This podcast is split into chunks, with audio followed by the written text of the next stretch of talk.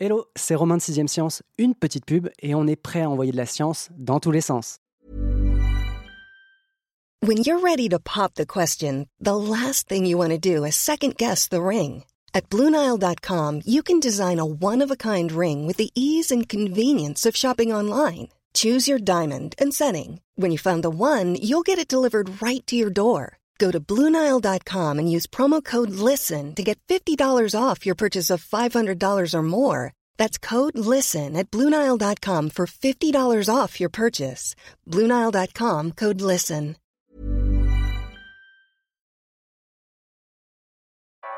Vous écoutez 6ème Science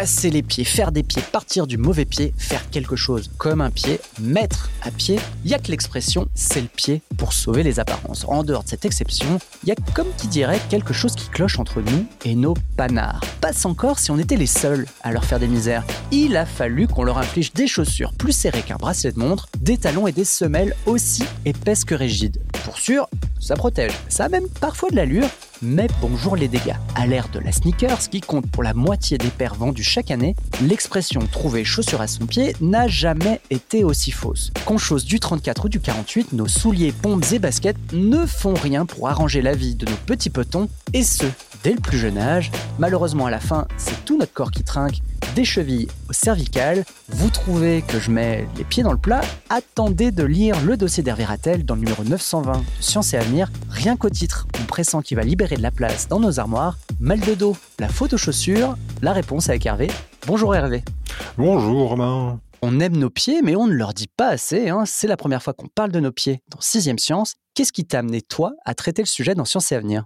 Alors, le fait que ce soit la première fois que le sujet soit évoqué dans Sixième Science montre bien la déconsidération, hein, le, dédain dont nos pieds font l'objet. Et justement, je suis pas sûr qu'on les aime vraiment nos pieds. Alors que l'existant d'expression, euh, tu les as citées, hein, t'es valorisante, bête comme ses pieds, euh, j'en passe, montre bien qu'on les supporte plus qu'on les aime, ces appendices qui pourtant font un boulot énorme. Elles nous portent en permanence, elles nous permettent de crapahuter sur plein d'environnements, mais les pieds sont totalement dénigrés et négligé. Alors qu'un pied euh, compte naturellement autant de muscles, de tendons et d'os que la main. Maintenant, pour répondre à ta question, d'un point de vue personnel, bon, j'étais comme tout le monde, je n'avais pas une meilleure opinion des pieds que le reste de la population. À vrai dire, je m'en fichais.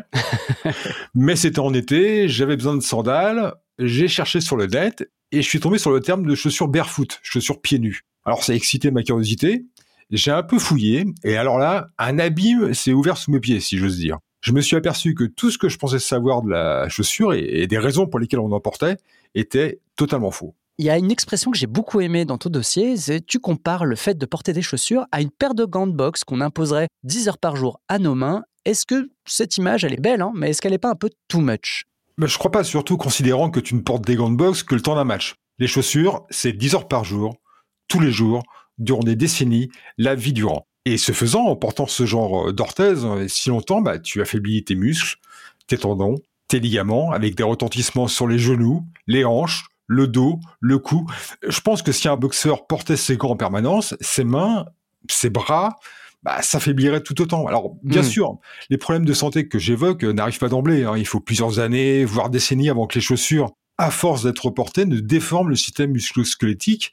Mais bon, toutes les études euh, scientifiques que j'ai trouvées attestent de, cela, quoi. Tu utilises le terme d'orthèse ou de prothèse dans le dossier. Enfin, les chaussures, ça reste des chaussures. C'est peut-être pas un terme très très adéquat. Je savais pas trop comment m'en sortir à ce niveau-là. Disons que ce sont des dispositifs qu'on met sur nos pieds c'est peut-être pas le terme le plus adéquat qui soit. Je non, non, mais on est tous à la recherche de synonymes. Hein, et j'ai été confronté euh, pour mon introduction et ça que orthèse, prothèse, ça fait très vite médical. Or, on va voir que on est très loin du médical finalement dans euh, les chaussures qu'on utilise et qu'on inflige à nos pieds. Tout à l'heure, tu nous disais justement que le pied manquait de considération, alors que bah, c'est un appareil, une machine, on peut le dire, d'une technicité qui n'a rien à envier à celle de nos mains. Est-ce que tu peux peut-être rentrer dans la machine et nous expliquer à quel point le pied fonctionne un peu comme une horloge suisse? Alors c'est vrai que c'est incroyable, je m'étais jamais penché sur la question parce que je négligeais mes pieds, mais comme me l'ont dit certains scientifiques, le pied c'est une structure vraiment extraordinaire quoi, capable de s'adapter à plein de terrains différents, d'être souple mais de se rigidifier quand il le faut, et en plus ça porte tout notre poids. quelque part, ses mérites dépassent même celles des mains, parce que ce qu'il doit faire à chaque instant, au jour le jour, c'est vraiment incroyable. Mais bon, toutes ces caractéristiques euh, uniques hein, du pied ont été totalement occultées euh, depuis que les chaussures existent, quoi, voire niées. Ah bah justement, alors là, tu me tends euh, la perche que j'attendais en quelque sorte, c'est que finalement, ces pieds, cette belle mécanique, on la contraint, on l'enferme, mais depuis quand? C'est une question à laquelle on pense pas tous les jours, mais depuis quand on met des chaussures à nos pieds? Bah, en fait, on le sait pas vraiment parce que les premiers chaussants, dans les temps anciens, je parle au néolithique, étaient dans des matériaux cuir végétaux qui n'ont pas hmm. résisté à l'épreuve du temps. Alors, ce qu'on sait, c'est que l'utilité première de la chaussure, c'est de protéger le pied du froid, de certaines surfaces, d'éléments extérieurs, mais en aucun cas de nous aider à marcher.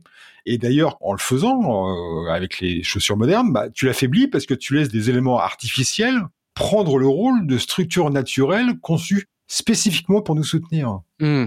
Oui, c'est ça. En fait, on crée une sorte d'assistana pour le pied dont il va dépendre. Oui, oui, oui. C'est comme quand tu mets un, plâtre finalement euh, à, ton bras. Tu n'imaginerais pas euh, retirer le plâtre et puis te mettre euh, tout de suite à, faire de la boxe. Tu sais très hmm. bien que tes muscles du bras se sont affaiblis, se sont atrophiés et qu'il faut un petit peu de temps pour les remettre en fonction. Pour les pieds, c'est exactement pareil.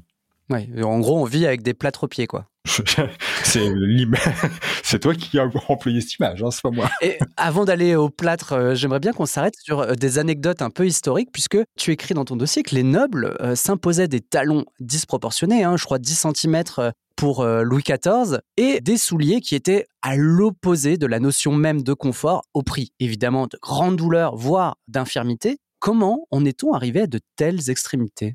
Alors, comme, comme, comme je m'en suis aperçu, c'est le résultat d'une longue histoire qui remonte au moins à l'Égypte ancienne. Dans les couches les plus hautes de la société, le soulier était vu comme un moyen d'apparat pour afficher sa supériorité en faisant paraître plus grand ou en affichant le statut de la personne. Et c'était encore le cas dans l'Europe du XVIe, du XVIIe. Celui qui portait de tels dispositifs était perçu comme quelqu'un d'assez riche pour payer des personnes pouvant subvenir à des besoins essentiels comme se déplacer, faire ses courses. C'est là où je trouve que c'est toute l'ironie de la situation. Le soulier est alors conçu sciemment pour handicaper son porteur, qui est alors considéré comme une personne aisée. Tu vois à quel point on en est.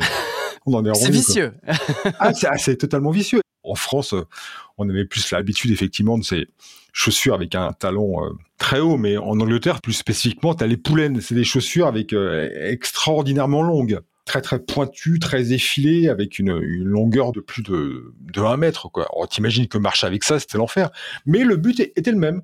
C'est-à-dire celui qui portait des poulaines, forcément, il devait employer des gens pour satisfaire ses besoins naturels, se déplacer, faire ses courses. C'est incroyable. Oui, parce que en gros, euh, j'imagine qu'il devait en plus être directement impacté par euh, l'emploi de ses chaussures et se retrouver avec euh, des doigts de pieds déformés, ce genre de choses. Ah oui, oui, il y a une tombe qui a été retrouvée en Angleterre d'un noble du XVIIe qui a été enterré avec ses poulaines, comme quoi il devait en être fier. La tronche des pieds, c'est assez incroyable. Tous les orteils sont entremêlés. Enfin, je pense qu'il devait souffrir le martyr. Hervé, en dehors du parti pris esthétique, j'imagine que s'infliger pareil père n'était pas sans impact physique euh, pour nos nobles. Oui, c'est évident. Quoi. Les nobles souffraient de cette affection et quelque part, bah, on en est un peu les héritiers, mais toute la population générale aujourd'hui. quoi. Mais est-ce qu'on peut dire, Hervé, que la chaussure moderne, celle qu'on porte tous aujourd'hui et qui est source de bien des mots, on va s'attarder là-dessus, est-ce que celle-là, elle est l'héritière des souliers torsionnaires que s'infligeaient les nobles? À un degré moindre, hein. bien sûr, les talons sont moins hauts, les avants sont moins resserrés en général, mais euh, je pense qu'on va on va évoquer le, cas du talon aiguille, mais elles sont pourvues tout un tas de renforts en caoutchouc, en mousse, qui peuvent laisser croire que c'est pour le bien de nos petits petons. Mais c'est un leurre total. Le problème, c'est qu'en emportant dès le plus jeune âge, dès que tu marches en fait, hmm. tu affaiblis tes pieds, tes muscles qui deviennent dépendants de ces structures. C'est-à-dire que tes pieds sont tellement affaiblis dans les structures que finalement, c'est difficile de s'en passer. Au départ, les pieds n'en ont, nul besoin. Quoi. Juste, compare les orteils d'un nouveau-né. C'est bien écarté, c'est totalement mobile, et ceux d'un adulte, qui sont collés les uns aux autres, rigides, et qui sentent mauvais. Parce que justement, avoir des orteils aussi comprimés, bah, ça favorise le développement des champignons entre les orteils. Le pire dans tout ça, c'est que tu dis globalement que pas toutes les belles chaussures sont bonnes à acheter, mais que de l'escarpin à la chaussure bateau, en passant par euh, les chaussures de euh, la marque à la virgule ou celles aux trois bandes et euh, les chaussures de skate, toutes les paires nous font des misères. Est-ce qu'on sait à quoi c'est dû C'est défauts, j'imagine, structurels? Alors, Toutes les chaussures modernes, qu'elles soient sneakers, mocassins, escarpins, elles se ressemblent à des degrés divers. Elles ont tout un talon, la semelle est rigide, l'avant est resserré et comprime les orteils. Il y a quatre caractéristiques qui rapprochent toutes ces chaussures, même si, comme ça, d'apparence, elles semblent très différentes. Mais en fait, elles, se ressemblent vraiment. Quoi. Un talon, la rigidité, le fait que la semelle soit épaisse ou rigide, et le fait que l'avant soit plus ou moins resserré. Les Richelieu, hein, les chaussures de bureau sont des chaussures à bout pointu et très resserrées à l'avant. Oui, oui, oui, mais évidemment, des formations professionnelles. Maintenant, je me mets vraiment à regarder les chaussures des gens dans la rue, elles se ressemblent toutes. Quoi. Toutes les sneakers sont resserrées à l'avant, et donc tous les orteils à l'intérieur sont comprimés. Et je le disais dans l'introduction, en plus, on impose à nos pieds ces petites cages, euh, ces prisons dorées et, soyeuses dès 3 euh, ans. Ouais, et quand tu penses que y a quand même plein de mômes qui jettent leurs chaussures ou qui ne les mettent pas, ils peuvent pas exprimer pourquoi est-ce que ça les gêne, mais je comprends très bien. Pendant trois ans, ils ont marché de façon complètement naturelle, et puis on leur, on leur impose euh, des dispositifs qui quelque part vont contrarier mmh. cette marche qu'ils avaient adoptée. On va beaucoup parler du talon. En l'occurrence, on va faire ça peut-être en deux parties. Le premier point, c'est celui bah, d'une chaussure emblématique et qui fait vivre, je pense, le martyr à de nombreuses femmes et euh, d'hommes hein, qui en portent aussi. C'est euh, les talons aiguilles. Est-ce que c'est les pires? Alors, bon, c'est à peu près évident parce que toutes les caractéristiques que j'ai citées euh, précédemment sont amplifiées dans les talons aiguilles. L'avant est très très étroit, le talon est très très haut. Alors ça entraîne une fonte musculaire, une torsion accrue de la colonne vertébrale et une atrophie des tendons au niveau des chevilles. Alors, ce qui fait que bien des femmes ne peuvent plus se passer de les, porter. Moi, j'ai plein de collègues qui me disent Ah non, moi, les talons, j'en ai besoin. Et là, on en revient au phénomène de dépendance vis-à-vis du chausson, tu vois. Ces dispositifs déforment tellement nos pieds et les affaiblissent que bah, tu peux plus vraiment t'en passer, quoi. Ou en tout cas, c'est très dur de s'en passer. D'autant que les femmes, et pas seulement à cause des talons aiguilles, sont plus exposées à euh, ces difficultés. Oui, oui, oui, oui. Les femmes, en portant des talons aiguilles, elles payent le plus lourd tribut euh, qui soit aux, chaussures. Parce que quand tu portes des talons, en fait, ta colonne vertébrale, elle est forcée de se vriller pour te permettre de rester droit. Et plus les talons sont hauts, pire c'est. Et là, je parle pas des oignons, hein, cette déviation du gros orteil qui touche quand même 55% des femmes, soit 9 fois plus que les hommes. Alors, ça conduit certaines à se faire opérer, c'est-à-dire à retirer un morceau d'os. C'est totalement aberrant. Alors, je sais bien qu'on dit qu'il faut souffrir pour être belle, mais bon, euh, il y a des limites quand même. En continuant sur le talon, mais là, euh, on le voit pas forcément, c'est celui des chaussures qui nous servent à courir, hein, les chaussures de running. Et c'est vrai que le talon, sur la plupart des chaussures grand public, il est volontairement plus épais que l'avant. C'est ce qu'on appelle le drop, hein, la différence entre l'arrière du pied et l'avant. On est souvent autour de 1 cm pour les chaussures du coureur, on va dire de monsieur et madame tout le monde. Et tu dis en gros que ces chaussures de sport, c'est plus ou moins une aberration anatomique.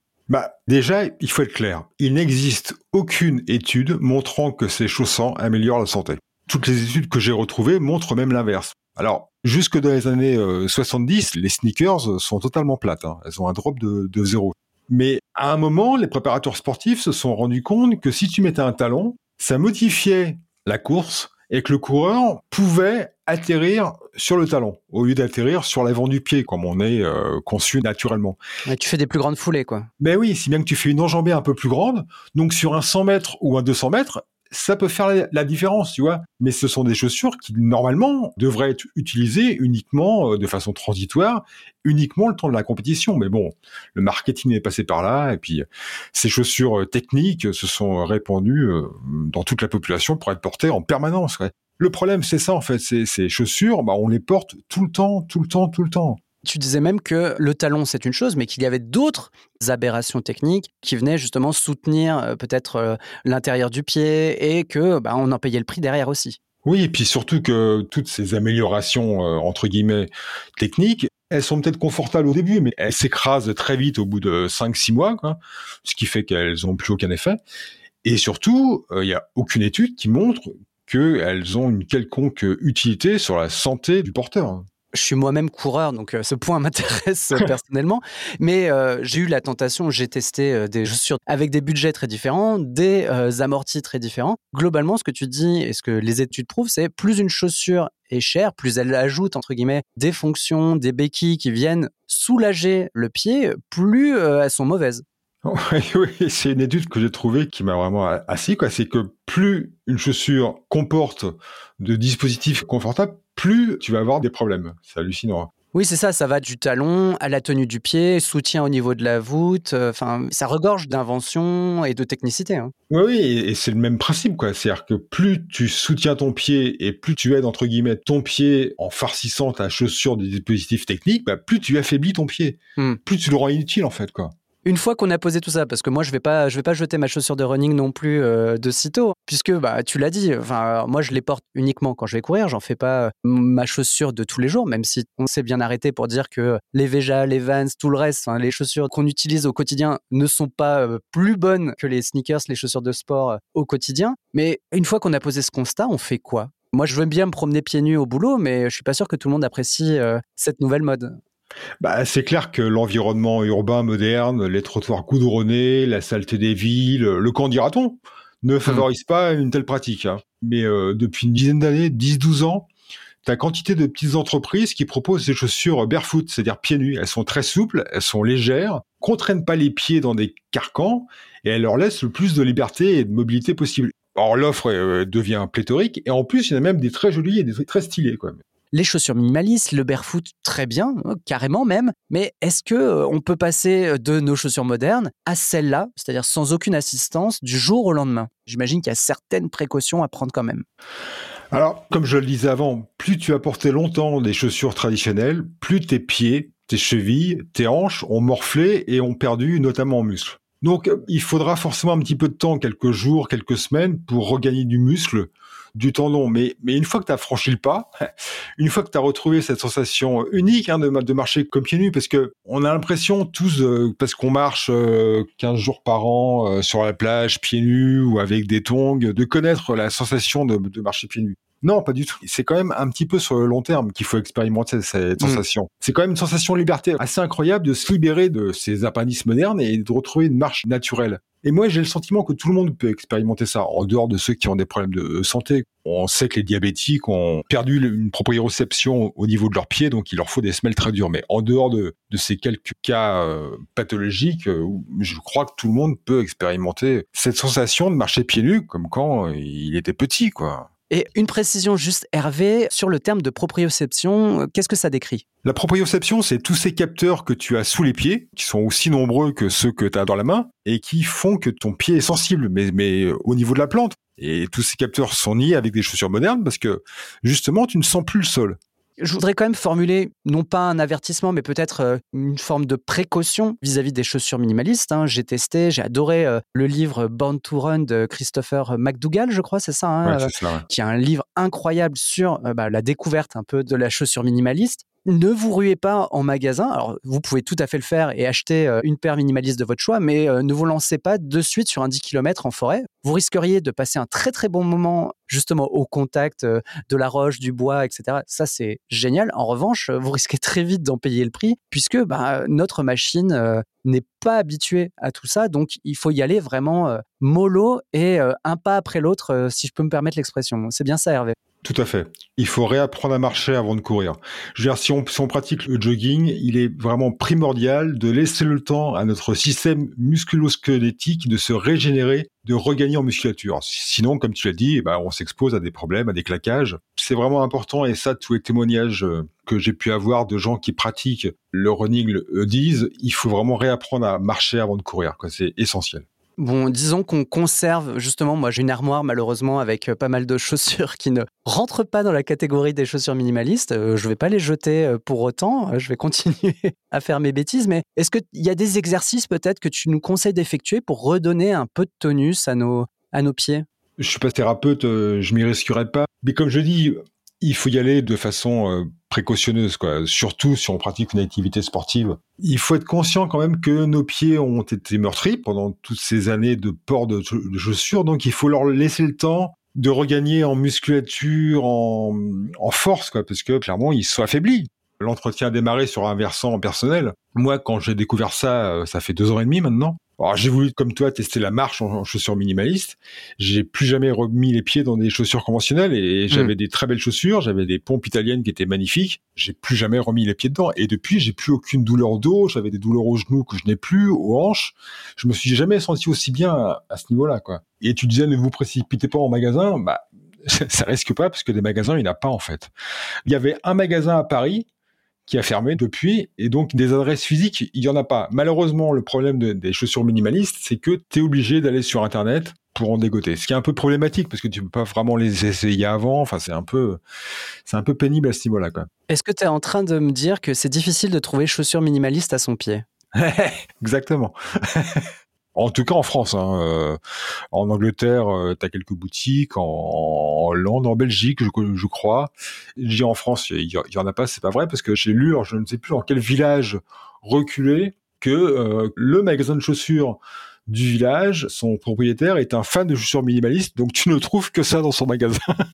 Et donc toute la population de ce village est équipée en chaussures minimalistes. Bon Hervé, il faut quand même que tu nous retrouves euh, le nom de ce village pour qu'on puisse quand même le préciser peut-être euh, dans la description de l'épisode. Ça serait bien, mais alors j'avais cherché pour mon dossier, mais je ne sais pas du tout où j'ai foutu. J'ai une documentation qui est quand même assez énorme et je ne l'ai pas retrouvée.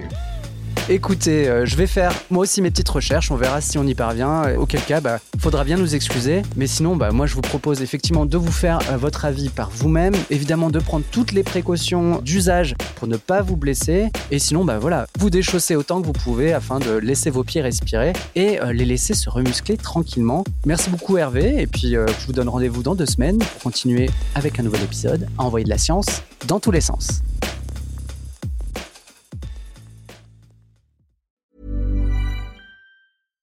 When you make decisions for your company, you look for the no-brainers. And if you have a lot of mailing to do, stamps.com is the ultimate no-brainer. It streamlines your processes to make your business more efficient, which makes you less busy. Mail checks, invoices, legal documents, and everything you need to keep your business running with stamps.com.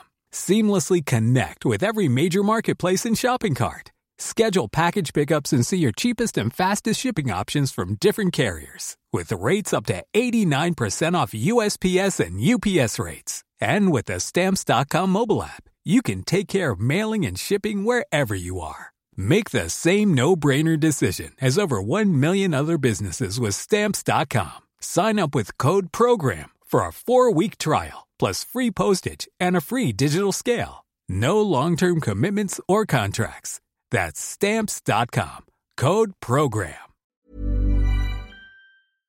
On ne va pas se quitter comme ça. Vous avez aimé cet épisode? Sportif, généraliste, sexo ou scientifique, varié mais toujours bien informé. Découvrez les autres podcasts de la rédaction 20 minutes sur votre application d'écoute préférée ou directement sur podcast au pluriel.20minutes.fr. Et merci de nous avoir écoutés.